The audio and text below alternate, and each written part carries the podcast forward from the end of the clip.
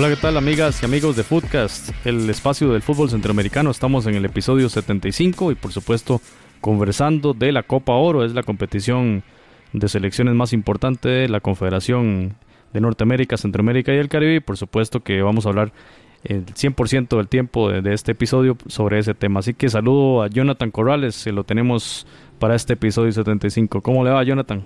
¿Qué tal, José? Un placer de estar de nuevo en el espacio de fútbol centroamericano y le mando un saludo también a, a, los invitados especiales que tenemos esta noche. Ahí contaremos con audios de Julio César Cruz desde Honduras y también de Pablo Rodrigo González desde San Salvador, a quien saludamos también a la distancia.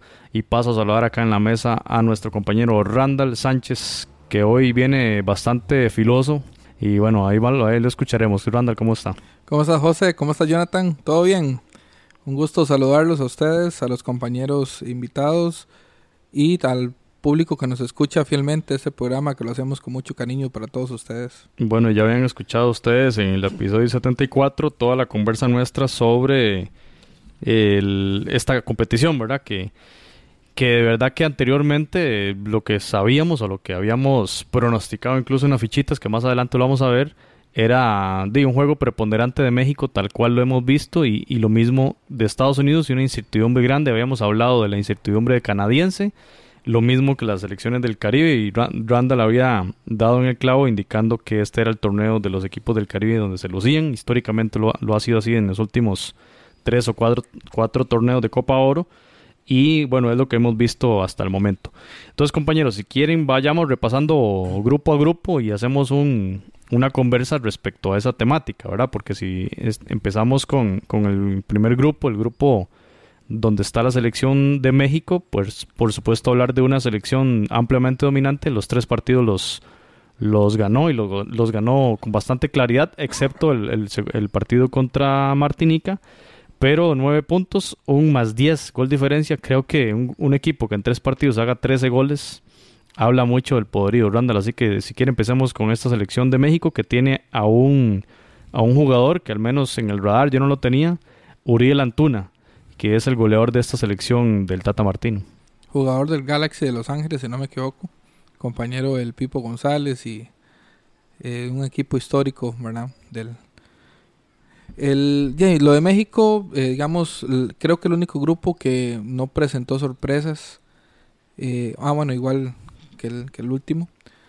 Eh, México muy poderoso, muy dominante, con una generación de jugadores prácticamente renovada, pero demuestran cómo han trabajado en ligas menores, cómo han trabajado sus clubes, eh, con un entrenador eh, con una experiencia envidiable y, realmente puesta al servicio de un una escuadra azteca que, como, como era esperar, de, ratificó su dominio sobre una selección de Cuba que sabemos que no son profesionales los jugadores y que cada vez se va notando más en el fútbol moderno esa diferencia eh, y, que el fútbol cubano más bien se rezaga más en ese sentido. Perdón, eh, Randall. 17 goles en contra, 0, goles a favor para Cuba. Y sabes que lo que lo que duele un poco de Cuba, no juegan mal es simplemente quizás ese poco roce, ese profesionalismo que no tienen, ¿verdad? esa proyección a nivel mundial, eh, lo que los hace, digamos, ser una presa fácil. Un Canadá que eh, yo se lo había comprado a Jonathan, yo le esperaba un poco de más, el, el aún así tuvo lapsos eh, para enfrentar a México muy buenos. Eh, que también hablan de que es una selección, como Jonathan también lo decía, y se la sigo comprando, que está en crecimiento y está en un proceso y va a haber de qué hablar.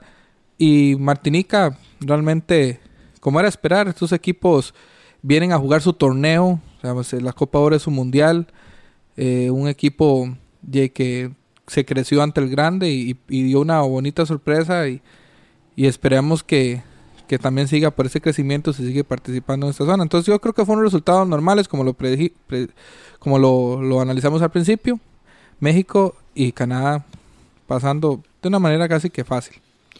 Pero México le ganó 7 a 0 a Cuba, luego le ganó 3 a 1 a Canadá y en el último partido de esta ronda 2 a 3 contra Martinica, un partido que digamos que fue el que más sufrió. Sin embargo, tampoco podemos decir que, que Martinica estuvo cerca, digamos, México fue que también desaprovechó muchas opciones, pero sí un, dominio muy claro. Jonathan, no sé qué pensabas de este, de este grupo donde, bueno, el equipo de Canadá clasifica también eh, de segundo puesto con seis puntos y Martinica quedó ahí en, tercer lugar con tres. Sí, y, yo lo había comentado, no, no, no me estoy echando flores, pero Canadá no me ha decepcionado. Canadá viene muy fuerte. Eh, incluso me quedé corto analizando los, los, jugadores, pero por ejemplo este Scott Arfield ha jugado bienísimo, mediocampista, Junior Hoylet, eh, el mismo Jonathan David, además de obviamente Alfonso Davis y Atiba Hutchinson, todos esos que nombramos. Pero Canadá muy bien, habíamos avisado, tal vez para México no, para pelear el grupo no, pero sí para clasificar sobrado y por lo menos ahí no me, no me ha decepcionado. Lo de México, definitivamente lo mejor de, de esta Copa Oro, un equipo muy, muy, muy superior incluso a los Estados Unidos, que ya casi vamos a llegar a, esa, a ese grupo, pero sí lo veo muy sobrado para ganar esta competición. En el caso de Martinica, eh, es un buen equipo. Yo siento que tal vez que le tocó un grupo muy fuerte, un grupo muy complicado, pero por ejemplo, si hubiese estado en un grupo como el de Costa Rica, ahí hablamos. Y en el caso de Cuba, mm, bueno, a un nivel personal, yo yo considero que, ha sido lo peor de, este, de esta Copa Oro. Sin embargo, me es muy difícil compararlo contra el resto porque se notaba, como lo, comentaba Randall, es que el roce, la malicia, prácticamente eh, es, muy complicado analizar a este equipo porque sí, sí tiene jugadores buenos, pero yo veía, por ejemplo, el partido contra Canadá y a pesar de ir perdiendo 3, 4 a 0, seguían yendo al frente como locos en unos contragolpes que uno decía, no, estos muchachos realmente vienen a jugar una Copa de Oro muy distinto a los demás, ¿verdad? O sea, vienen a cada quien a, a, sobresalir y ver cómo sucedió que algunos desertan, ¿verdad? Bueno, lo que podemos ver de, es difícil compararlo. Sí, Jonathan, perdón, que le traes del caballo. Lo que podemos ver, sí, de una regularidad. En el caso Martinica, lo, lo hablaremos ahora con Jamaica, con Curazao y con Haití es el poderío físico de estos equipos. ¿Verdad? Que, que, uno puede decir, bueno, y lo sufrió Costa Rica, ahorita lo, conversaremos, pero cómo eh, es el, es el fútbol moderno.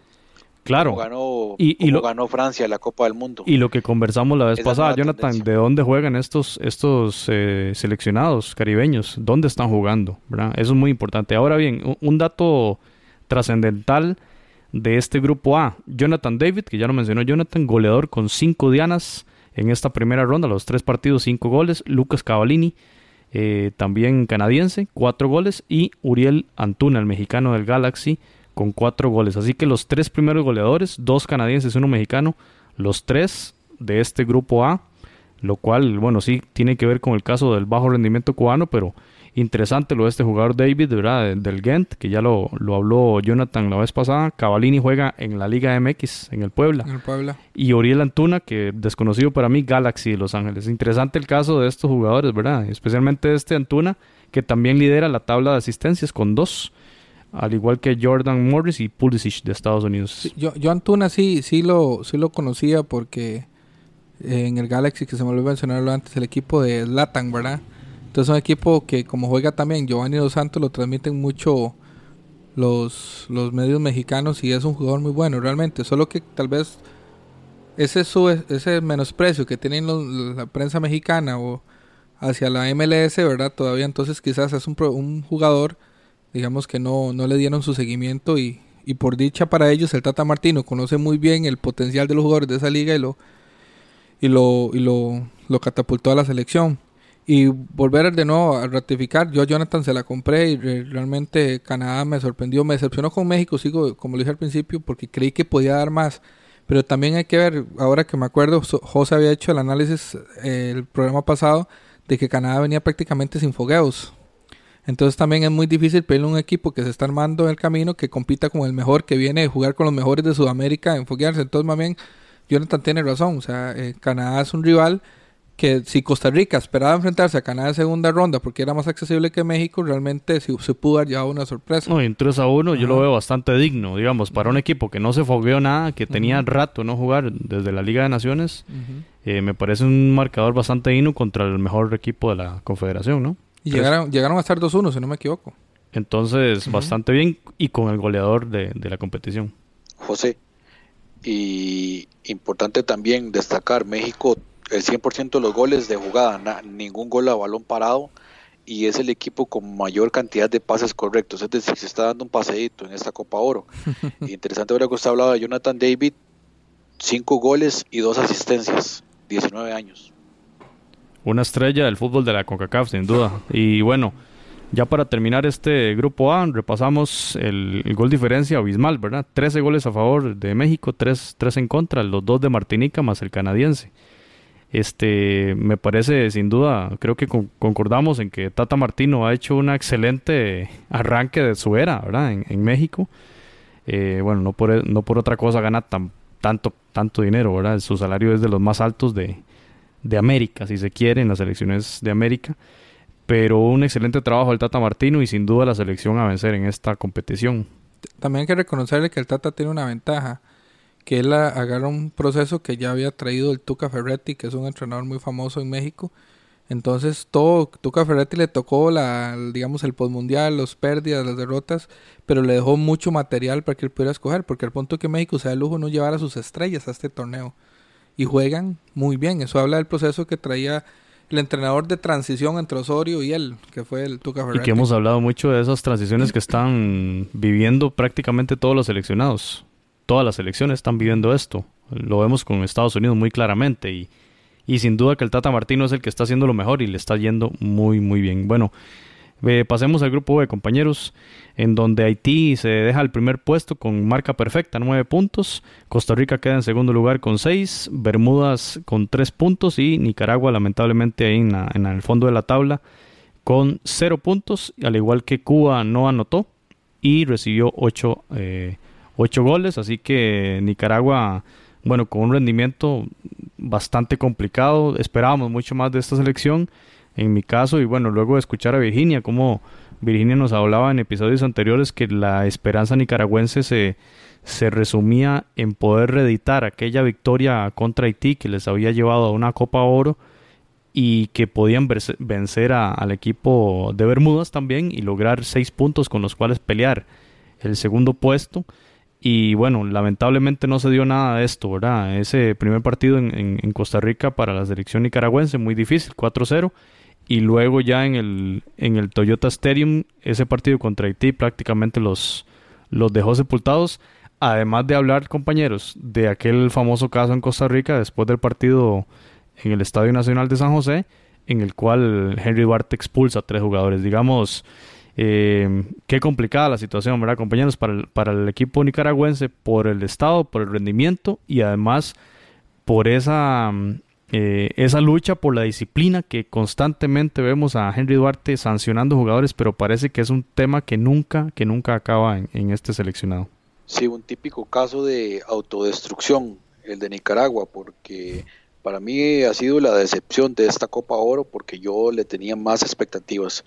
Tal vez el partido contra Costa Rica, de hecho no jugó tan mal, o sea, Costa Rica sí gana 4 a 0, pero no fue no fue un baile, ¿verdad? El marcador no refleja lo que realmente sucedió.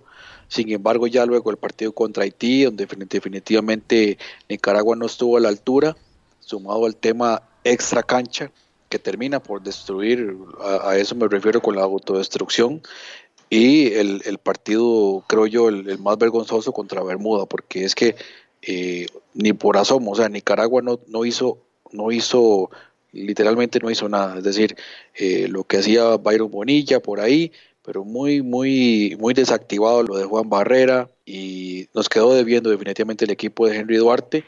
Habría que analizarlo más en frío si cuánta culpa tiene el, entrenador y cuánta culpa tienen los, los seleccionados, pero ya, ya será un tema que deberán analizar ellos. Y en el caso de Bermuda creo que deja muy buenas sensaciones. Definitivamente una experiencia interesante para ellos y hay que ver cómo les va a ir entonces en la, en la, en la eliminatoria, José. Eh, Randall, en, el, en ese primer partido que, que hablaba Jonathan Byron Bonilla, eh, jugador ahora del Deportivo Saprissa, realmente no nos sorprendió porque ya lo habíamos visto con esa calidad en, Grecia, pero daba como una luz, una esperanza muy importante para la selección nicaragüense y esperábamos más, especialmente en ese partido contra Haití, pero eh, no, como que no, no logró echarse el equipo al hombro y hay demasiadas limitaciones, digamos, que llevaron a que este equipo no lograse ni siquiera anotar. Es difícil pedirle a un jugador que está haciendo sus primeras armas a un seleccionado nacional y con poca experiencia internacional. hasta ahora está dando el salto a un equipo grande en Costa Rica. Pedirle es, injusto pedirle que se eche el equipo al hombro. Le falta todavía eh, experiencia, pero es un jugador bueno. Es un jugador, eh, no en vano, se lo, lo contratas a prisa. Eh, y es un jugador que también se inspira. Recordemos que él vive de muy pequeño en Costa Rica entonces, jugar en el Estadio Nacional, estadio lleno, con su selección y contra la selección del país que lo cogió, también eso es inspirador y él aprovechó y se lució. Vieras que yo, yo voy a, ya que dijeron que estoy filoso hoy, ¿verdad? Yo, yo vieras que no esperaba más de Nicaragua. Yo creo que fue muy temerario Henry Duarte eh, creer que son más de del proceso que llevan de crecimiento. No estoy diciendo que está mal, Nicaragua juega mejor que hace cinco años, o sea, es un hecho. Pero yo me remonto al ejemplo más claro y más cercano que tenemos en Centroamérica, que es Panamá. Para que Panamá sea hoy considerada una potencia centroamericana, inclusive ya por encima de Honduras, logrando clasificar al Mundial, la segunda ronda en Copa de Oro, jugando dos, Panamá pasó por, por eh, digamos, generaciones perdidas de buenos jugadores, pasó por sufrimientos para ganar su primera Copa UNCAF, que fue contra Costa Rica en penales, ¿se acuerda? En una revancha de una final anterior que eso marca, yo creo, el, el, paso de ellos. Eh, eso implicó perfeccionar su liga, profesionalizarla más, exportar mejores jugadores, trabajar en los biotipos de los jugadores, ir a un montón de mundiales juveniles para no clasificar nunca segunda ronda hasta este último mundial juvenil. O sea, entonces Panamá ha pasado por algo trecho que Nicaragua no ha pasado. O sea, entonces, a esperar, eso me lo decía un, pariente mío. O sea, cuando yo le decía al día anterior, es que yo creo que Nicaragua le va a ganar a Costa Rica, me dice, man, estás jugando contra una selección que viene a jugar cuatro de los últimos cinco mundiales, que tiene jugadores con experiencia europea. O sea, esperar que Nicaragua le hiciera un mejor partido a Costa Rica en el nivel histórico en que están ahorita, todavía me parece utópico. Eh, si usted no ve, ve las falencias que tiene Nicaragua. Nicaragua está muy mal de porteros. Realmente los porteros decepcionantes en esta Copa Oro no tiene delanteros, ¿verdad? Siguen los mismos defensas centrales que vemos desde que Henry Duarte agarró la, o sea, no hay un recambio. O sea, a Nicaragua le falta mucho todavía. Van por un buen camino, van por un buen camino, o sea, estuve escuchando un, un, dirigente de Nicaragua que decía que se le están dando mejores condiciones a los futbolistas que incluso a los, que a los campeones mundiales de boxeo que han tenido o los grandes jugadores de grandes ligas de béisbol pero no, digamos, el fútbol no es un deporte de 2 más 2 es igual 4, o sea, tienen que pasar un proceso y estos, estos fracasos literales tienen que ayudar a crecer el fútbol nicaragüense. Esta era la tercera participación de Nicaragua en Copa Oro. Imagínate, la, tercera participación apenas y Costa Rica ha jugado los cuatro de los últimos cinco mundiales. Ya había participado en el 2009, que fue su debut. Allí quedó con los exactamente los mismos números. Quedó de último lugar de grupo, cero puntos 0 goles a favor y menos 8 en gol diferencia. Eso fue en el 2009. La siguiente fue en el 2017, esta que mencionábamos ahora, que clasificaron in extremis, venciendo a Haití 3 a 0 en, Managua.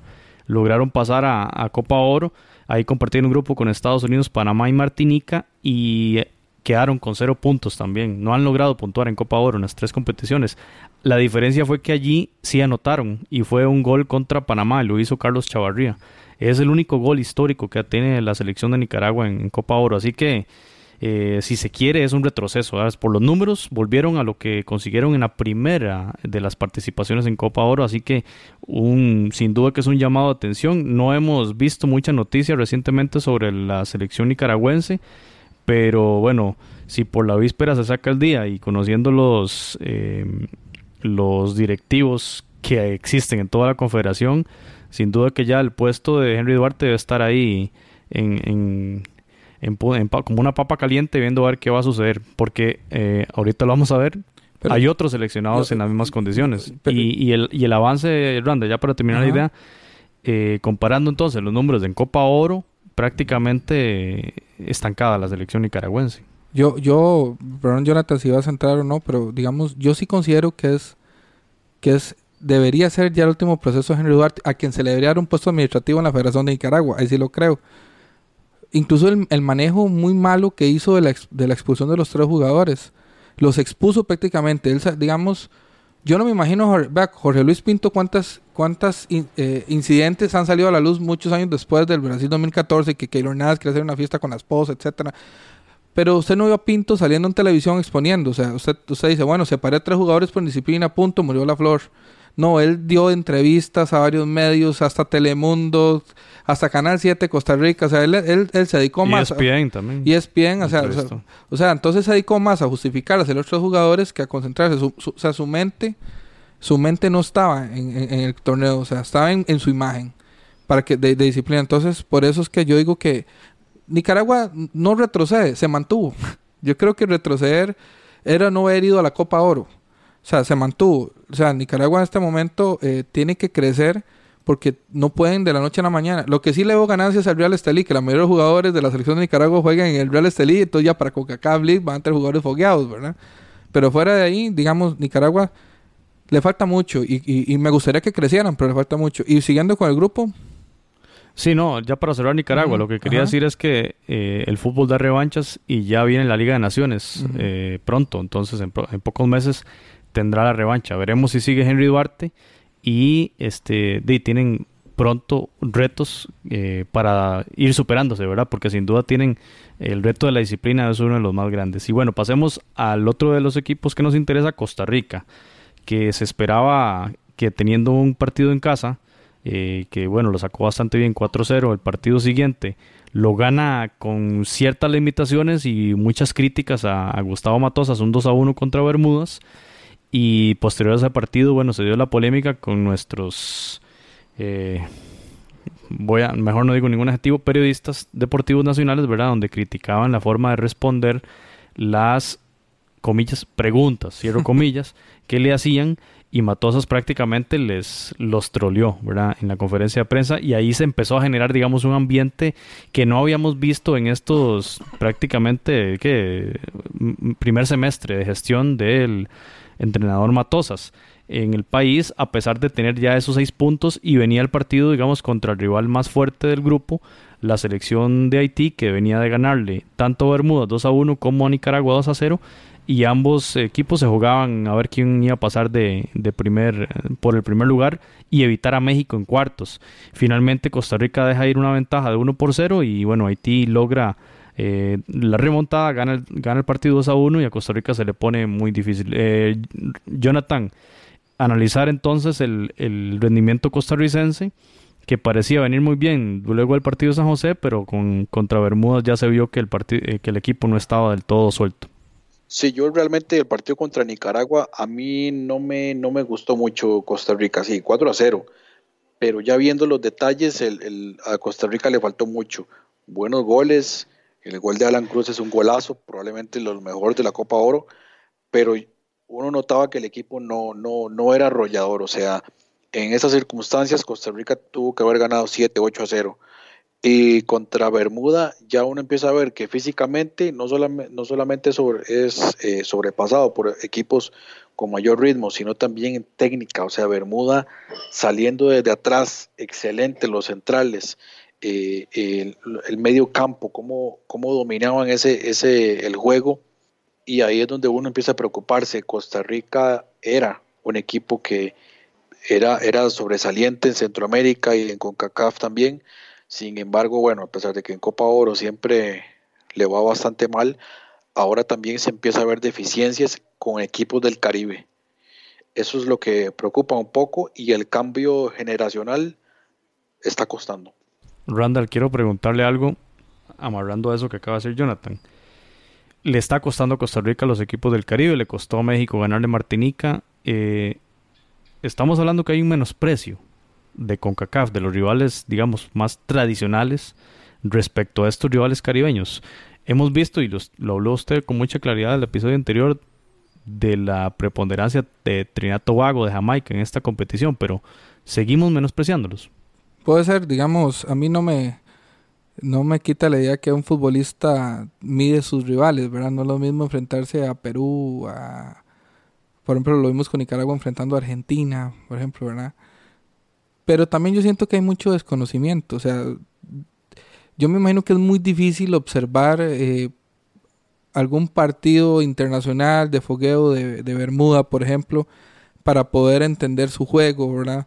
Son, son selecciones, que es lo que la CONCACAF y lo que yo le alabo con estos torneos de Nation League y toda la cuestión, que ahora sí vamos a ver a Bermuda más, más seguido en nivel de competencia, porque son, son rivales que como lo dijimos la ocasión pasada, el episodio pasado, son, son sorpresas, son, son incertidumbres, no sabemos qué traen eh, de repente nos damos cuenta que tienen jugadores en el Crystal Palace o así, o en Holanda, ¿me entiendes? son, son equipos que no sabemos más allá de cuando los enfrentamos en Copa de Oro. Y entonces estoy seguro que tal vez Matosa lo que vio en, en, su primer partido de Bermuda, que fue contra, contra Haití, eh, fue, es casi que las pocas referencias que ha tenido. Entonces yo creo que por ahí va, porque incluso el mismo Haití es difícil de darle seguimiento. O sea, entonces yo creo que por, por ahí va e, ese nosotros además de que son yo siempre he dicho que los equipos del Caribe les va bien en la Copa de Oro porque a ellos les va mal en las eliminatorias cuando son visita recíproca cuando tienen que venir a jugar se acuerdan el pasado cuando venían a jugar al Estadio Saprissa y ellos veían esas gradillas llenas encima de ellos y muchos de los jugadores de, de ese entonces del Caribe no eran profesionales. Ahora, digamos, en el cambio, en estos torneos, ellos dan el lujo de prepararse, de foguearse, ir a tener sus o sea, y jugar en canchas más neutrales, pero es que quizás ahí donde ya donde ellos porque son atletas por naturaleza, son jugadores que son que si no jugaran fútbol serían velocistas y cuestiones así, es donde sacan cierta ventaja en este tipo de, torneos estabulados, como digo yo así que están todos en el, en, el mismo lugar. Jonathan, eh, Matosas cambió toda la defensa contra Haití. Eh, ¿Usted lo ve como una como una señal de menosprecio ante un equipo que tenía seis puntos a ese momento? Yo creo que sí, un poco, un poco, o sea, eh, alternó un poquito el equipo. También hay que entender la necesidad de derrotar un poquito el personal y sobre todo algunos jugadores que, que no vienen eh, participando con sus equipos, entonces había que darle ritmo. Yo eso lo entiendo, sin embargo, sí, pues obviamente tomó un riesgo jugar contra Haití, que contra, contra eso más bien aprovechó y no sé por qué José y, Randall en la conferencia de prensa eh, se alababa mucho y, se insistía en que Costa Rica hizo un excelente primer tiempo, que lo mejor que hayan visto. Yo dije, momento, no sé qué partido estaban viendo. O sea, no, no veo tampoco así como el partidazo de Costa Rica, no. Y eso, eso más bien me preocupa aún más de que sea simplemente un juego psicológico, pero digamos, por lo menos yo no me la estoy creyendo. Eso sí tengo que decirlo. Sí, yo, José, yo, yo sí creo también igual que Jonathan que hay, hay, un poco menosprecio y hasta, y vuelvo a reiterar, desconocimiento, porque, bueno, yo sí concuerdo con Jonathan, no fue, tampoco fuimos la maravilla del mundo en el primer tiempo, pero sí fue un equipo, digamos, que mantuvo más el balón, que atacó más y que tuvo opciones de gol que no concretó. Entonces, donde yo veo que hay el menosprecio, o sea, Matosas no me dio que el rival también tiene su condición física, que también puede aguantar los 90 minutos. Todos vimos un equipo súper acelerado en el primer tiempo, haciendo hasta taquitos y toda la cuestión, y llegando al marco y botando goles, y el portero ahí, eh, o sea, que bien o mal tuvo sus, dos o tres intervenciones, pero no les alcanzó la gasolina. Y eso significa que no conocían a su rival o, o, o, no entendió que también Haití tiene jugadores profesionales que juegan en buenos campeonatos. O creyeron que el, que el rival se iba a caer a los 60 minutos. O que le iban a meter cuatro goles en el primer tiempo y iban a poder tocar la bola tranquilos atrás. Entonces también yo siento que él planificó muy mal ese partido. Si nosotros salimos así acelerados contra México, vean man, yo le aseguro que el primer tiempo llevamos tres. Porque también ese, ese ataque deja muchos huecos atrás. Ahora, vea, ¿qué, les parece si les digo los rivales de Costa Rica en la Liga de Naciones? Haití y Curazao son los dos rivales de Costa Rica en Liga de Naciones. Yo, yo cuando terminó el partido contra Haití pensé, si Matosas pudiera hacer un eh, utilizar la gema del tiempo ahí de, Thanos y, regresar dos horas, probablemente cambiaría, cambiaría todo el equipo porque eh, vería esas debilidades. Para mí sí hubo menosprecio y, y pensaba yo en, en aquel momento, cuando juguemos contra Haití, que va a ser el 10 de octubre, es el primer partido nuestro en esa, en esa competición, va a ser de visita, probablemente Costa Rica ya no vaya, o sea, Matosa no va, no va a tener esa confianza o esa, ese cierto menosprecio que tuvo. Y todavía menos contra Curazao, que ya vimos lo que pudo hacer. Casi le gana a Jamaica y le ganó al equipo de Honduras. Entonces, importante este tema. Que, de, algo positivo, entonces. Sale algo positivo. Bueno, en medio de lo, de lo negativo sale algo positivo. Honduras jugará contra Trinidad, Tobago, Martinica y Bermudas estarán en el grupo de México y Panamá. Nada más hay dato eh, saliendo un poquito por la tangente para mencionar que son rivales que tendremos en el corto plazo, en este mismo año. José, algo interesante y, y, de lo que ustedes hablaban, de que la defensa costarricense ahora está más expuesta, ya no es la línea de cinco y como lo escuché un día Ronald González, eh, que tuvo una gira con la selección de Costa Rica que le ganó a Chile y a, Perú, él decía que en los primeros, en esos entrenamientos, algo que él intentó es sacar a los jugadores de la zona de confort en la que estaban con la línea de 5. Y esas palabras a mí me, me, llamó mucho la atención. Y yo veo Costa Rica, por ejemplo, en las estadísticas que tira Data Factory, es el equipo, el, la selección en esta Copa Oro que más faltas ha realizado, 51, lo cual hay que poner ese dato en contexto. Eso es o porque está haciendo un pressing muy fuerte o porque al perder el balón y obviamente estar expuesto se ve obligado a hacer faltas. ¿Qué es lo que le pasa a equipos? Voy a, voy a exagerar un poco, pero digamos como el Manchester City, obviamente aplica mucho la falta táctica, obviamente, porque queda expuesto. Pero hay que ver también e, ese tipo de datos que lo que nos dicen, el contexto. Algo, algo está cambiando en la selección en, en el aspecto táctico y hay que ver si los jugadores van a poder acoplarse a ese aspecto. Y otro dato que tiraba ahí en, Twitter hoy es que Celso Borges es el jugador con más pases y eh, con más recuperaciones de esta Copa Oro. Entonces, un rol protagónico que está teniendo el jugador, el mediocampista, el número 5 de Costa Rica. Sí, eh, y creo que Costa Rica está pagando, y ahora lo, cuando hablemos de Honduras vamos a ver lo mismo, que Matosas no empezara el proceso cuando fue contratado porque Matosas en este momento en competencia está tratando de implementar un sistema que él dice que él no se casa con un sistema.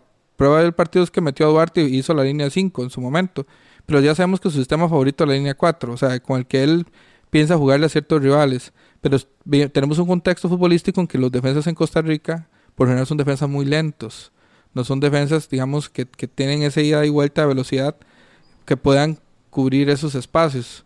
Entonces, por eso digo yo que estamos pagando el precio de que él agarrara a la selección tarde. Porque si todo, lo hubiera agarrado en los principios, en los fogueos contra Perú, en los fogueos contra Chile, que dirigió Ronald González, eh, inclusive más adelante, cuando se, pudo, se fue a la gira asiática, ¿verdad? Esos errores o esas cuestiones se pudieron haber analizado desde antes y no esperar a probarlo en competencia, porque aunque sea un torneo, tal vez que no nos interese tanto como lo es ir a un mundial, pero es un torneo oficial y estamos desnudando a, unas y exponiendo a, defensas que, ya eran probados como buenos defensas mundialistas y ahora los estamos viendo totalmente vulnerables. Hablando del caso de Gamboa, Randall, y a Gamboa, bueno, se le vio bastante mal contra Nicaragua y, y en el segundo partido también contra Bermudas. Y entonces, bueno, se cambió la defensa, también, bueno, toda la defensa prácticamente. Jugó también Fuller y jugó Matarrita por las bandas. Y Matarrita fue muy señalado, por especialmente por ese de desajuste defensivo en el segundo gol y ese prácticamente descuido, que no hubiera a alguien que venía por detrás y también de queda mal parado Francisco Calvo, ¿verdad? Queda mal parado. Entonces, eh, a mí, desde mi punto de vista, eh, uno obviamente tiene que dosificar al equipo, si, especialmente si tiene pensado llegar a un cuarto de final contra el equipo canadiense y esperar que viene México, esa fue la, digamos, la lógica seguramente de Matosas, pero tenía que asegurar por lo menos un punto. Y para eso necesitaba jugar no con tantos cambios que desajustaran el equipo. Creo yo que la defensa no venía bien y todavía jugó mucho peor, porque en el segundo tiempo fue desnudada completamente la defensa. Y otro error me pareció a mí el mantener eh, en, el, en la cancha a Randall Leal, dándole demasiados minutos obviamente, digamos, el entrenador viene, busca figuras nuevas, eh, ve en, el, en, este jugador sapricista eh, una posibilidad latente muy grande. Es un buen jugador, tiene mucha habilidad y él busca ese desequilibrio por la izquierda. Pero eh, le dio muchos más minutos. Creo que era un jugador que podría haber salido y ahí hay tres jugadores que para mí quedan muy claramente señalados y que probablemente no vean minutos ante México y bueno, Entonces, eh, pero esas, ese tipo de decisiones pueden, digamos, llevar al traste la participación de un jugador en la selección. De aquí a lo que se venga. Llámese eliminatoria, llámese lo que resta Copa Oro, llámese Liga de Naciones, ¿verdad? Entonces, como una decisión, digamos, poco reflexionada, creo yo, de cambiar súbitamente el equipo, donde jugó Brian Reed de titular, donde venía en los otros partidos entrando, entrando de cambio, dosificando, y ahora lo desgastaste 70 minutos prácticamente. Entonces sí, sí creo yo que Matosas va a tener que analizar eso. De hecho, una de las, de las reflexiones autocríticas durante la conferencia de prensa fue esa. Tenemos que analizar qué falló. Puede ser que haya fallado el entrenador, dijo el mismo Matosas en conferencia. Sí, porque él, está cometiendo el error de que está probando. O sea, le agarró tarde para probar. O sea, entonces eh, está probando, está probando sistemas, está probando jugadores en posiciones. Por ejemplo, eh, y, está revolucionando mucho al equipo y se lo está permitiendo. A Kaiser Fuller, que fue de los, puntos altos del equipo, pero Kaiser Fuller se fundió en el segundo tiempo. Kaiser Fuller, el punto que usted lo veía, era interesante, lo veías botando un tiro de esquina y luego lo veías atacando en la siguiente jugada. Un jugador, no, un jugador ni siquiera élite aguanta esas velocidades más de 70 minutos, jamás. Y, entonces eso es lo que él está, está probando, está probando cuestiones y lo está probando en competencia. Y es donde viene el menosprecio a Haití. Vea cómo Haití jugó ese partido. ¿Te acuerdas la anécdota del haitiano que decía que ellos siempre les tocaba Costa Rica y toda cuestión? Usted vio a Haití cómo se mataron jugando ese partido. Para ellos era una final contra un rival que siempre les ha hecho la vida ¿Y cómo lo celebraron? En ¿Cómo celebraron? Yo, yo me sentí hasta contento viendo Costa Rica era, es local en Nueva Jersey, pero ahí lastimosamente también perdimos en las gradas. Aunque los costarricenses operaban por miles a los haitianos, Haití celebró muchísimo más. ¿Sabes qué es lo que me duele? Perdón, Jonathan, si el primer gol. Que Costa Rica esta es la primera vez en Copa Oro que le ponen toda la mesa servida. Primer partido en Costa Rica, tercer partido en New Jersey, que es como jugar en Costa Rica. Y no aprovechó. Perdimos en octava provincia. Compañeros, entonces nueve puntos Haití, seis Costa Rica. Costa Rica jugará contra México, cuartos de final. Haití será el rival de la selección canadiense, ¿verdad? Entonces vamos a, vamos a ver qué, qué pasa con, con, la selección nacional de Costa Rica y eh, ya empiezan, digamos, los primeros roces entre Matosas y, y la prensa, cosa que no nos gusta para nada. Pasemos al grupo C, para ir avanzando, donde Jamaica gana este grupo, un grupo bastante apretado, cinco puntos eh, gana el grupo Jamaica, Curazao con cuatro, El Salvador con cuatro, pero eh, la goleada o la derrota estrepitosa contra la selección catracha en la última fecha que puso a estos eh, seleccionados de la H con tres puntos en el fondo de la tabla, eh, impidió que El Salvador clasificara de segundo lugar cuando tenían prácticamente todo. Y era interesantísimo, Jonathan, esas imágenes donde está la selección de Curazao, que luego de la hombrada que hicieron ante Jamaica, donde casi ganan en el último segundo del partido, estaban celebrando cada gol de la selección hondureña. Sí, así es, muy, muy interesante. Han tenido mucha suerte, eso sí está claro. No menosprecio el trabajo que, han realizado. Eh, incluso ahí medio destacábamos algunos de los jugadores, como Leandro Vacuna, que bueno, fue el héroe contra, contra Honduras, pero por decirle algo, ese partido contra Honduras, esa fue esa llegada y poco más. Y contra Jamaica similar, Jamaica tuvo para haber anotado tres, cuatro goles, lo mismo Honduras, y al final Curazao saca ese gol en el minuto 90 más 3 y que yo decía, bueno, a, las posibilidades del Salvador ya prácticamente quedan muy complicadas porque Honduras, y a pesar de ese mal rendimiento que había tenido en la Copa, definitivamente iba a salir con todo en el último partido para lavarse la cara y no tuvo piedad con El Salvador. Jugó bien el equipo hondureño y eh, termina por aguarle la fiesta al, equipo de, al equipo del Salvador que definitivamente a pesar de esa victoria contra Curazao, de nuevo, eh, una, una, victoria complicadísima, eh, tuvo un, un, partido encerrado contra Jamaica y contra Honduras tampoco se vio ese aspecto ofensivo. Ahí fue donde quedó debiendo, creo, la selección catracha, perdón, la selección cuscatleca, y finalmente es donde no tuvo respuesta.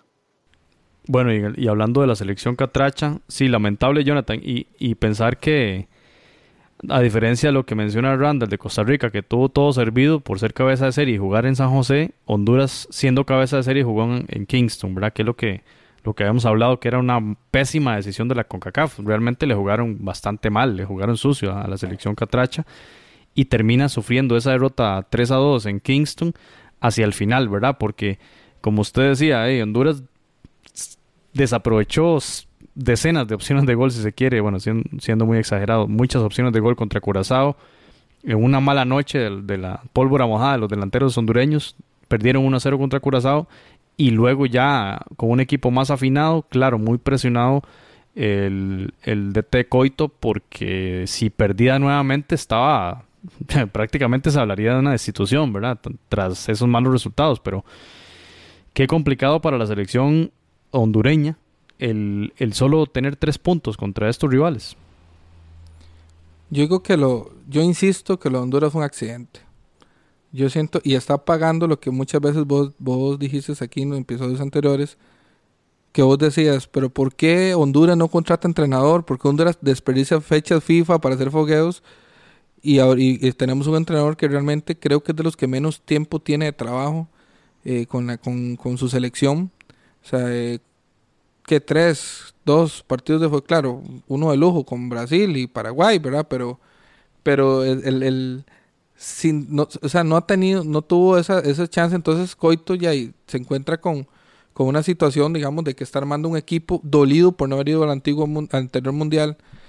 Y si usted ve, por ejemplo, el, los partidos, yo creo que Honduras mereció mejor suerte contra Jamaica. Ese partido está para un, para un mejor resultado. Para un empate. Para un empate, o sea, Jamaica, se, claro, no tiene malos jugadores, no voy a subestimar a Jamaica, pero Honduras dominó el balón, que no es típico del fútbol hondureño. El fútbol hondureño era más de esperar. Honduras jugó muy bien. Contra Curazao lo dice Jonathan, o sea, no sé, esos, esos hubieran jugado tres tiempos y no meten un gol. Y para Pérez, el gol que meten en un campeonato que no hay bar, prácticamente se lo una como si hubiera bar. Porque esa indicación vino de, exterior. hubo, un gol ahí. Extraño, o sea. Fatal. Entonces, hasta esa mala suerte tuvo. O sea, un campeonato sin bar, no era un gol por bar. Entonces, eh, y ya, y lo de Salvador es sorpresa. Honduras siempre, siempre ha sido superior a Salvador históricamente. Entonces, ya, y pagó los platos rotos. Compañeros, vamos a escuchar a Julio César Cruz, que nos regaló unas impresiones. Estas impresiones fueron dadas después del partido contra Curazao. Eh, no, no conocíamos el, resultado contra Salvador. Así que habla más que todo de la eliminación de la selección catracha de esta Copa Oro. Claro que sí. Em, este tema de la eliminación de Honduras, pues la verdad que nos ha tomado por sorpresa.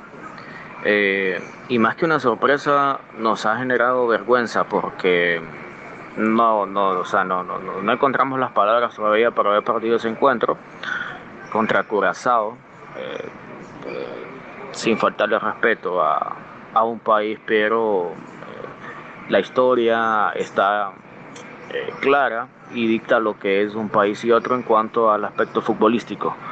Eh, es un fracaso total el de Fabián Coito aquí, pues eh, creo que se están viendo repercusiones en cuanto a traer un técnico que no conoce el área, un técnico que solo ha dirigido selecciones sub-20 de su país, que él mismo aceptó que está conociendo el fútbol hondureño, la idiosincrasia, idiosincrasia del futbolista catracho y eso ha repercutido en malas decisiones en cuanto al llamado a algunos jugadores que no lo merecían, eh, incluir algunos jugadores en partidos que también no lo merecían porque eh, en cuanto a su nivel futbolístico no andaban como para jugar.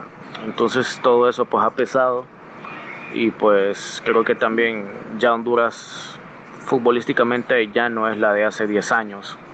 Ya no tenemos jugadores en Inglaterra, en Italia Ahora pues nuestra base son futbolistas del Houston Dynamo y de la Liga Deportiva Alajuelense, dos clubes que en los últimos años pues no han sido tan protagonistas, más eh, el caso de, la liga. Y eso, eso pesa porque hay selecciones como Canadá, como Panamá que se están acercando, si bien nos están pasando, eh, la misma Jamaica, y bueno, es una vergüenza, un fracaso total lo que ha pasado con nuestra selección y podría agregarle muchos más adjetivos calificativos, pero de momento, pues, eh, a grosso modo, eso es lo que hemos pensado nosotros como, prensa acá en Honduras. Bien, muchas gracias y un saludo cordial a Julio César Cruz del Diario 10 de Honduras.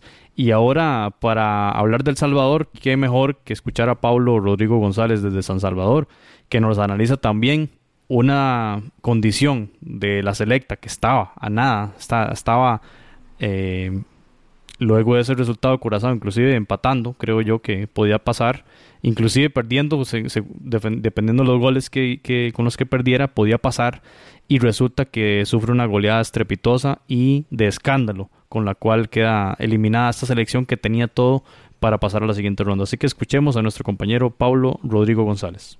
Footcast, el espacio del fútbol centroamericano. Hola amigos de Footcast, un gusto estar nuevamente con ustedes desde acá El Salvador, donde tenemos pues un poco de frustración, un poco de decepción, un poco de todo luego de esa eliminación de la selecta Cuscatleca cuando tenía todo para clasificar a cuartos de final y terminar por primera vez en una Copa Oro la fase de grupos de forma invicta.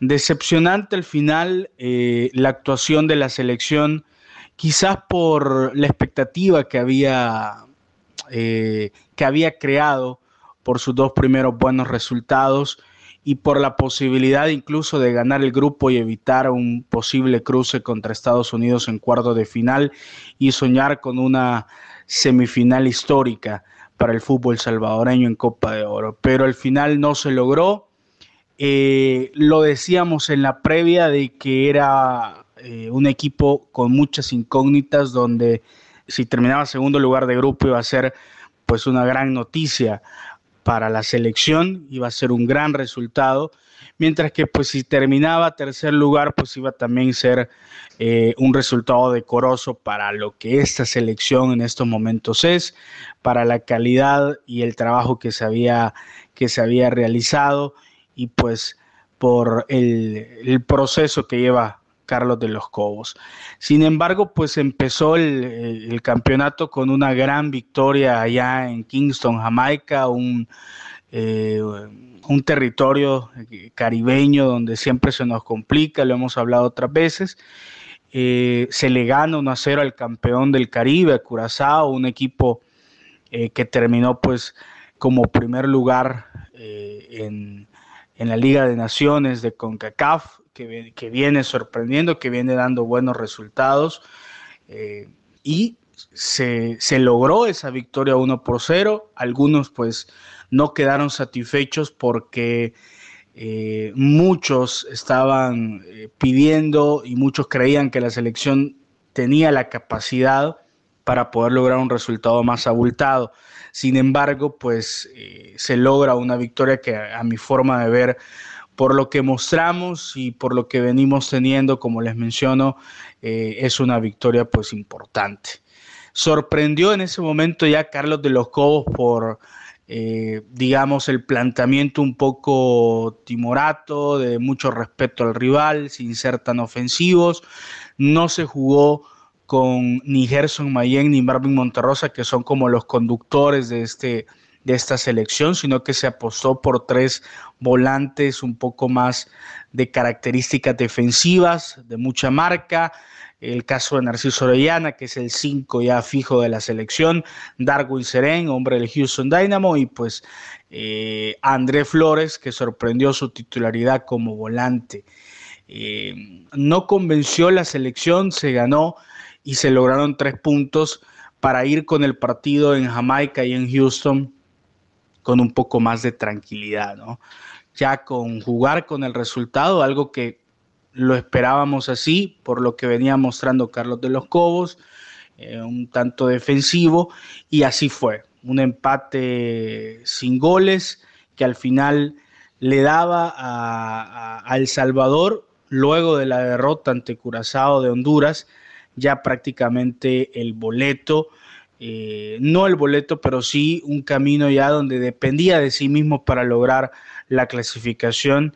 Y luego de la victoria sorpresiva, del empate sorpresivo de Curazao ante Jamaica, eh, le permitía a la selección, por la combinación de resultados, apostarle ya a un primer lugar de grupo histórico, porque nunca, como les menciono, en Copa de Oro, eh, nunca se ha ni siquiera terminado los tres partidos de forma invicta. Entonces, también hay otro dato estadístico donde la selección, El Salvador, siempre que ganó el primer partido termina eliminado. Una cuestión pues bastante eh, increíble. Pero bien, se llegaba al partido ya con, con una Honduras eliminada, con una Honduras criticada, eh, prácticamente ya eh, sin nada que jugarse, pero que quería terminar de forma decorosa el torneo. Y El Salvador, pues con un empate clasificaba como segundo de grupo y con una victoria eh, clasificaba primero. Al final, pues termina el primer tiempo un 0 a 0, partido donde se vio mejor, desde el primer minuto Honduras se vio mejor. Eh, nosotros pues nunca tuvimos la pelota, eh, nunca tuvimos esa dinámica de juego, esa velocidad con la que jugó Honduras y nos pasó por encima en el segundo tiempo, donde en cuestión de cinco minutos ya nos habían metido tres goles y nos estaban ya eliminando de la Copa de Oro. Eh, al final, en las declaraciones, pues eh, Carlos de los Cobos mencionó de que esa estrategia de respetar al rival, de no arriesgar tanto, de ser un poco un equipo más orientado al orden defensivo, es eh, lo que le había, la clave que le había venido dando resultado en los últimos amistosos por esos partidos invictos que pasó el equipo salvadoreño y pues la clasificación prácticamente ya sobre la hora, sobre lo último a esta Copa Oro, porque hay que decir que El Salvador fue el equipo peor posicionado para clasificar a esta Copa Oro, el quedar en décimo lugar en la Liga de Naciones. Y aún así, pues tuvimos la oportunidad de ser primero de grupo. Al final, pues eh, los resultados no se dieron, sobre todo por ese partido con Honduras, y hay mucha crítica, eh, hay mucha presión para que el mexicano Carlos de los Cobos deje de ser el técnico del Salvador luego de esta actuación pues desastrosa prácticamente que terminó siendo un desastre porque a pesar de los resultados también en los tres partidos no solo en la derrota contra el equipo Catracho hubo mucha crítica con el equipo con el eh, entrenador mexicano. Hugo Carrillo, presidente de la Federación Salvadoreña de Fútbol, le ha dado el espaldarazo al técnico, ha dicho que a pesar de, lo que pasó en Copa Oro, el técnico va a continuar, pero me parece que y por también lo que, lo que los dirigentes han hecho y como nos tienen acostumbrados que siempre que le dan el apoyo al técnico es casi como decirle pues está sentenciado, ¿verdad? Esa es la realidad de lo que pasa acá en cuanto esa gestión técnico-dirigente. Así que la única incógnita que nos queda es si Carlos de los Cobos va a continuar. Por el momento ha sido ratificado, pero vamos a ver si en las próximas semanas la presión eh, se impone, la presión, la opinión pública se impone y el mexicano pues... Eh, vamos a ver si continúa o no siendo técnico de El Salvador. Por el momento concluimos que ha sido decepcionante el desempeño y el paso de selección del Salvador en Copa de Oro. Eh, un gusto siempre estar con ustedes, amigos. Saludos a todo el equipo de Foodcast y hasta pronto. Foodcast, el espacio del fútbol centroamericano. Bien, muchas gracias a Pablo Rodrigo González por esa detallada explicación y lo que ha sucedido con la selecta tras esta eliminación en la Copa Oro cuando tenían prácticamente hecho casi el trabajo y en resumen de este grupo, y para pasar al último de los grupos de esta competición, el resumen del grupo C es que dos equipos centroamericanos eh, tumbados por dos equipos caribeños. Eso tenemos que analizarlo con detalle y, lo, y lo podremos analizar mucho cuando estemos en octubre, cuando vayamos a ver la Liga de Naciones, porque muchos rivales son rivales centroamericanos. Pasamos al último de los grupos, compañeros. Estados Unidos eh, gana el grupo con marca perfecta, al igual que Haití y al igual que México eran los tres equipos que ganaron con marca perfecta. Estados Unidos hizo 11 goles a favor y no recibió gol. 11 goles de diferencia en positivo. Un excelente rendimiento estadounidense. Panamá logra el segundo puesto con 6 puntos. Eh, gol diferencia de más 3. Y los dos rivales caribeños, Guyana, un punto con menos 6, gol diferencia. Y Trinidad Tobago en el fondo de la tabla. También dice mucho que Guyana haya superado a Trinidad Tobago. Un solo punto y un menos 8 en el gol diferencia. Jonathan, muy, muy marcadas las diferencias entre los clubes, entre los equipos eh, que clasificaron y los dos del fondo de la tabla. Sí, habíamos visto los favoritos de Estados Unidos, Panamá y bueno, al final de cuentas cumplieron las, las expectativas. Estados Unidos creo que ha venido de menos a más y voy a explicarme. Sí, el primer, el primer partido lo gana 4 a 0, pero eh, no tuvo un partido tan sobresaliente. Bueno, por lo menos para el rival y para lo que ofreció Guyana, Estados Unidos pudo haber anotado muchísimos más goles. Sin embargo, ya en el partido contra Trinidad y Tobago, el, el, equipo se vio mucho mejor. De nuevo, le costó porque el primer gol llega a los 41 minutos del primer tiempo. Le costó un poco, pero en el segundo tiempo definitivamente fue una avalancha de goles contra Trinidad y Tobago y me, me, parece muy curioso porque Trinidad tuvo el empate cuando el partido apenas iba 1 a 0 y, la desperdició, inmediatamente cae, caen los goles de los Estados Unidos. Y por otro lado, el equipo de Panamá también viene jugando bien, lo hemos avisado, probablemente sea el equipo de Centroamérica en mejor rendimiento.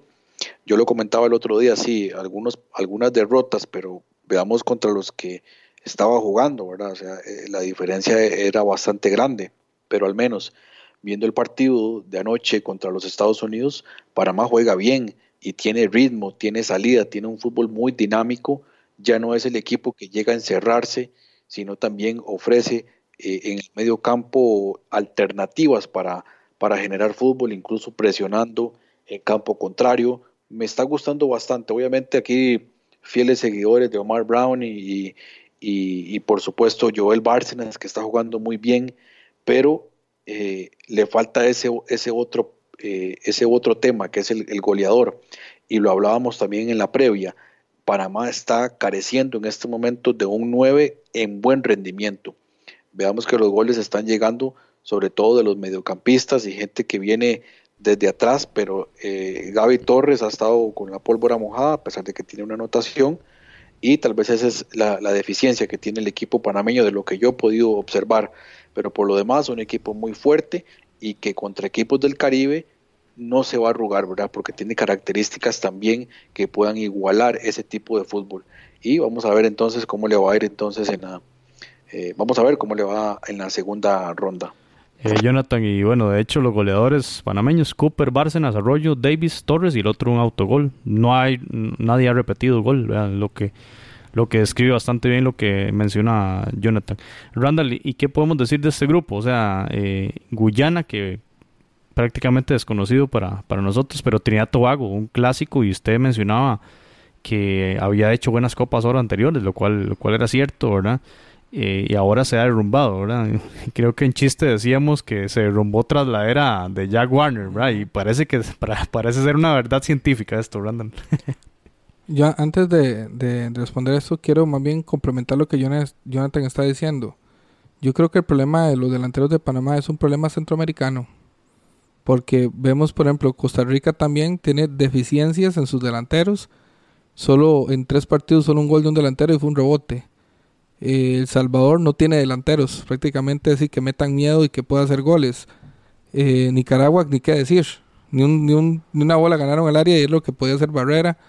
Eh, no sé cómo estará Guatemala porque no estuvo en la Copa Bueno, pero está Rubilo Castillo. El único, eh, yo creo que ese sí se y el, y el único equipo que sí tiene delanteros temibles por experiencia es Honduras y estuvieron con la pólvora mojada. Entonces yo siento que eh, algo está pasando. Y veamos, por ejemplo, el goleador...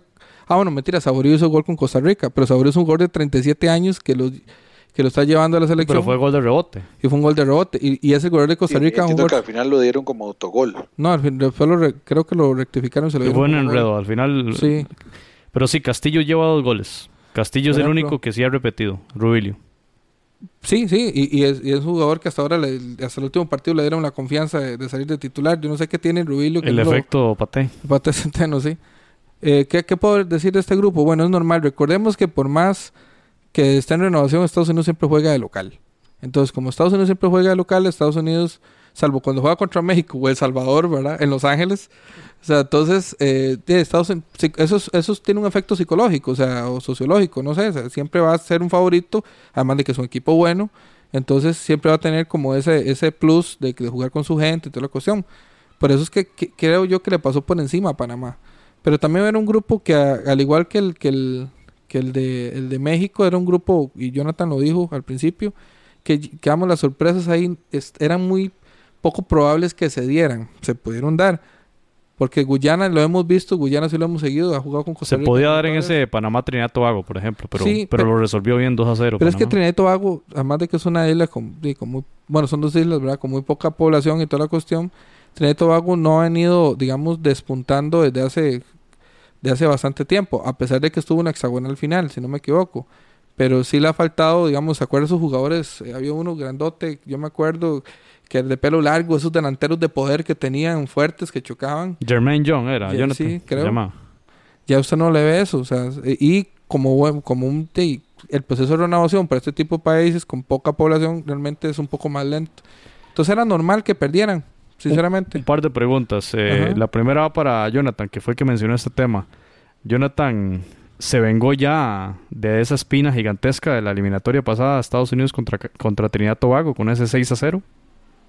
Vieras que yo me hago la misma pregunta y, lo pensé justo después del partido, porque si la goleada es tremenda, casi para ser venganza. Lo que pasa es que no es lo mismo, ¿verdad? Porque te eliminan, o sea, los dejaron fuera de la Copa del Mundo y en este caso los dejan fuera de la Copa de Oro. Entonces uno diría, bueno, tal vez no es lo mismo, aunque la goleada sí es, es digamos, para, para sonrojarse por lo menos de, la, de lo que es Trinidad y Tobago, que como bien ustedes lo decían, eh, viene, viene como de menos a más, eh, perdón, de más, de más a menos en los últimos años. Ya no, ya no es el equipo que sobresalía en el Caribe, incluso por encima de Jamaica, que tal vez tiene una cultura futbolística de, de, mayor arraigo.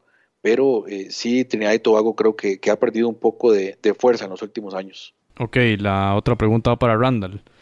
Considerando el rendimiento de este grupo Randall y del resto de equipos centroamericanos, Honduras, Salvador eliminados, Costa Rica perdiendo contra, contra Haití y Panamá haciendo un buen grupo, jugando un buen partido y perdiendo contra el local con un golazo de chilena de Altidor, podemos decir que Panamá es hoy por hoy el mejor equipo de Centroamérica.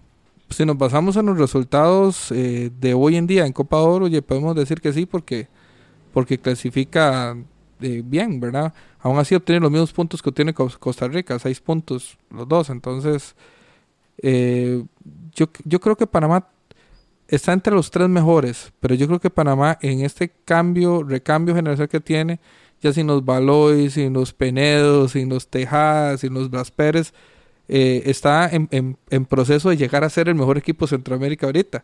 Lo que pasa es que están haciendo equipo. Yo creo que, a diferencia de Costa Rica, que juega con, jugadores más consolidados y toda la cuestión, y, están obteniendo resultados parecidos. Pero yo creo que todavía, todavía están muy parejos entre Honduras, Costa Rica y Panamá. Todavía para decir quién es el que está dando el do. Porque insisto, Honduras se quedó, y yo no sé, mi compañero del diario 10, y ahí es hondureño y tiene su opinión, pero yo, siempre, yo sí creo que Honduras jugó mejor los tres partidos que sus rivales y, y, y, no clasificó por una cuestión, yo creo que aquí me dio hasta la suerte, perdón, entonces creo que están muy parecidos. Lo que sí creo yo también es que sí tienen al, al DT menos cuestionado. Yo sé que hay crítica, obviamente, como toda la prensa critica al entrenador de su país. Sin duda que Eli Valdés ha sido criticado a nivel interno, pero si lo vemos globalmente, regionalmente, es el menos criticado de los seleccionadores al menos de los que están participando, sacando a Marini y Villatoro de la fórmula, ¿verdad? Porque eh, Coito fue duramente criticado luego de la derrota contra Curazao. ¿Qué se puede decir de Carlos de los Cobos? Ya lo escuchamos de nuestro compañero Pablo, ¿verdad? Una derrota estrepitosa. Y ahora también como Atosas, luego de perder contra Haití. Deli Valdés, digamos, sí, perdió contra Estados Unidos, pero ahí está, ahí está vivo. Jugará en Filadelfia el partido de cuartos de final contra Jamaica y en la otra llave Estados Unidos contra Curazao. Esto será el domingo 30. Y en el otro sector, México-Costa Rica, en, el, en Houston va a ser el partido el día 29 y también ahí en Houston, Haití-Canadá en la otra llave de cuartos de final de esta Copa Oro que jugará las semifinales el 2 y 3 de julio y la gran final el día 7 de julio. ¿Qué ibas a decir, Randall? Yo creo que es el menos cuestionado porque creo que la prensa panameña es menos, menos apasional, ¿verdad? Y creo que están entendiendo el, proceso que están, que están teniendo. Yo sí creo, por ejemplo, en el caso de Costa Rica, que Matosa sí planteó un poco excesivo el partido y ahí es lo que la gente le ha empezado a caer mal. Y Coito, insisto, le falta tiempo. Y Carlos de los Cobos, hay que tener conciencia que los Cobos está tratando de resucitar un equipo que prácticamente no ha logrado nada en muchas décadas. Entonces hay que tener paciencia a los, a los entrenadores centroamericanos porque está en proceso de aprendizaje. Dígame una pregunta, Soro. ¿Panamá va con Jamaica entonces? Panamá, Jamaica en Filadelfia. Yo creo que Jamaica ahora sí va a enfrentar un rival duro porque a mí Jamaica no me ha gustado. Jamaica ha sido suerte que ganó su primer partido con el plus de ser local, que eso lo que bueno, nosotros antes, y Jamaica y Panamá viene de, hacer un buen partido a Estados Unidos. Yo, yo leo, creo que para Panamá hay buen buen norte todavía. Y El Salvador logró, El Salvador logró este hacerle un buen partido a Jamaica. Un equipo rocoso, defensivo, que jugó bien en ese partido. Y bueno, Panamá tiene defensores también como Machado, que son muy bravos. Y, ahí para, para añadir, lo de Eli Valdés también uno siente que, o, por lo menos lo que, lo que va observando, que el equipo de Panamá tiene un poquito más de, libertad de lo que tenía tal vez con, con el bolillo a pesar de, la forma de ser particular del bolillo, pero sí uno empieza a ver ciertos detalles. Y la mano de Eli Valdés, por ejemplo, Fidel Escobar, Escobar que era defensa central, lo mete en el medio campo. O sea, él, él ha estado, o sea, él ha estado haciendo cambios significativos en, el equipo y poniéndole su estilo de juego. A mí personalmente me está gustando mucho lo que está haciendo Panamá y veo eh, eh, ese partido contra Jamaica, creo que va a ser un, partidazo por el estilo de ambos equipos. Tal vez Jamaica, como bien lo decían, no está haciendo una Copa de Oro extraordinaria, pero tiene potencial. Y el otro partido que le tengo ahí, la estrella puesta, es ese Haití-Canadá. Eso va a ser un partidazo. Ok, ya ahorita entramos con las fichitas, Jonathan. Eh, nada más, ahora que usted mencionó a Hernán Gómez, eh, ahí puso el puesto a disposición. Ahí está la Federación Ecuatoriana viendo ver qué va a pasar con, con este tras los resultados de la Copa América, donde no le fue muy bien. Y revisemos las, las fichitas, ¿verdad? Hablábamos ahora del ex entrenador de Panamá. Las fichitas, habíamos hablado, compañeros, vean, el grupo A dijimos que México y, Canadá pasaban de primero y segundo. Ahí los tres dijimos eso y la pegamos los tres. Ahí nos ganamos la, el almuerzo. Uh. En el grupo B dijimos que Costa Rica clasificaba primero y Haití de segundo. Bueno, lo dijo Randall y lo dijo Jonathan. Yo le puse la fichita a Costa Rica y Nicaragua. Entonces yo fui el que estuve perdidísimo. invita al almuerzo. Y ustedes también, bueno, digamos que pusimos a Costa Rica primero, ahí fallamos, ¿verdad? Ahí jugamos muy de, localistas. eso es para no pagar el almuerzo. Jugamos de localistas. en el grupo C también fallamos. Dijimos, bueno, en el caso de ustedes dos, clasificaba Jamaica primero, la pegaron. Y yo decía que Honduras pasaba de primero, mucha fe en Rubilio. Y en el caso de ustedes, en el segundo puesto pusieron Honduras, y eh, Jonathan y yo El Salvador. Ahí fallamos porque Curazao no lo, no lo vimos como, como pasando. Fallamos por un gol de Curazao. sí. Bueno, Jonathan sí lo hubiera pegado, que puso Jamaica y El Salvador. Y en el último grupo la pegamos todos, Estados Unidos y Panamá, primero y segundo en ese grupo, que estaba muy claro, ¿verdad? Estaba muy claro el tema de Guyana y el tema de, Hay jerarquías. de Trinidad Tobago. Así que ahora, para cerrar este episodio 75, de tirémonos a las fichitas de cuartos de final. Entonces, el 29 de julio, eh, de junio, perdón, México contra Costa Rica. Así que Randall Sánchez, dígame usted quién va a pasar de esos dos. Costa Rica. Yo esperaba esas, esas risas. Qué grande, qué grande. Eh, qué difícil. Bueno, ahí va, o sea, claramente va a pasar México. No le, no le alcanza a Matosa. Aunque sea con penal en media cancha, pero pasa a México. bueno, yo, yo, yo seré realista. México va, va a pasar. Eh, en otros episodios, en otros momentos de una mejor Costa Rica pasó también con ayuda del árbitro. Acordémonos aquel penal de guardado, ¿verdad? Que mm. igual con Panamá, ¿verdad? Sí, eh, pasa a México. Haití, Canadá, ahora sí, Jonathan, aquí puede expresar lo que quería decir antes de, esta, de este cuarto de final. esto va a ser un partidazo, pero le pongo el gane a la selección de Canadá. Randall. Quisiera que ganara Haití, pero mi mente y mi razón, ahí sí voy a ser más racional, va a ganar Canadá. Sí, yo también le pongo la fichita a la selección norteamericana, así que los tres vamos con Canadá. No es que estemos odiando a Haití porque nos, nos ganó, no, no, es, es por por fútbol. Es que creo que Haití, Haití ya jugó su copa en este último partido que dieron su vida Entonces lo que viene es añadidura. Ahora, sería lindísimo que llegara a las semis. Totalmente. pero Sería, sería muy bonito. Que un llegara. país muy futbolero, muy necesitado, muchas cuestiones, con muchos problemas sociales. Jamaica, Panamá es la otra llave. Será en Filadelfia. Este, Randall, ¿usted qué dice de esta serie? Jamaica, Panamá.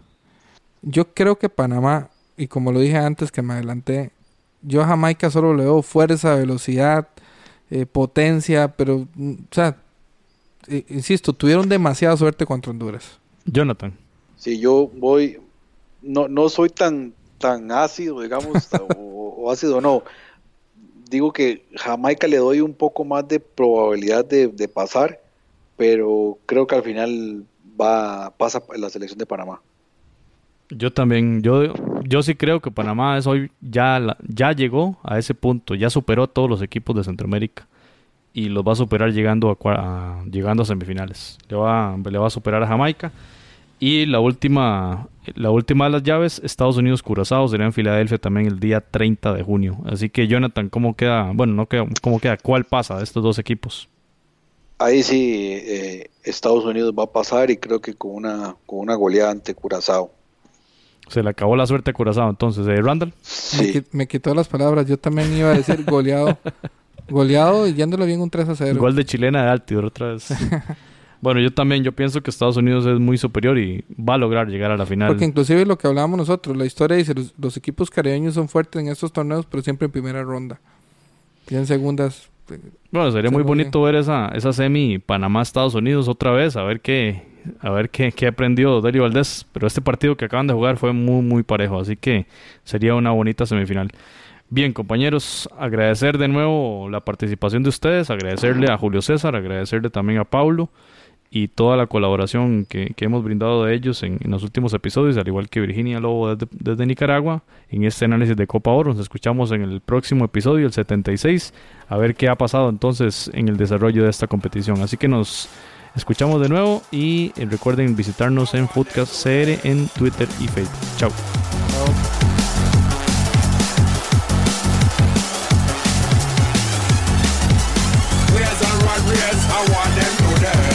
Footcast, el espacio del fútbol centroamericano.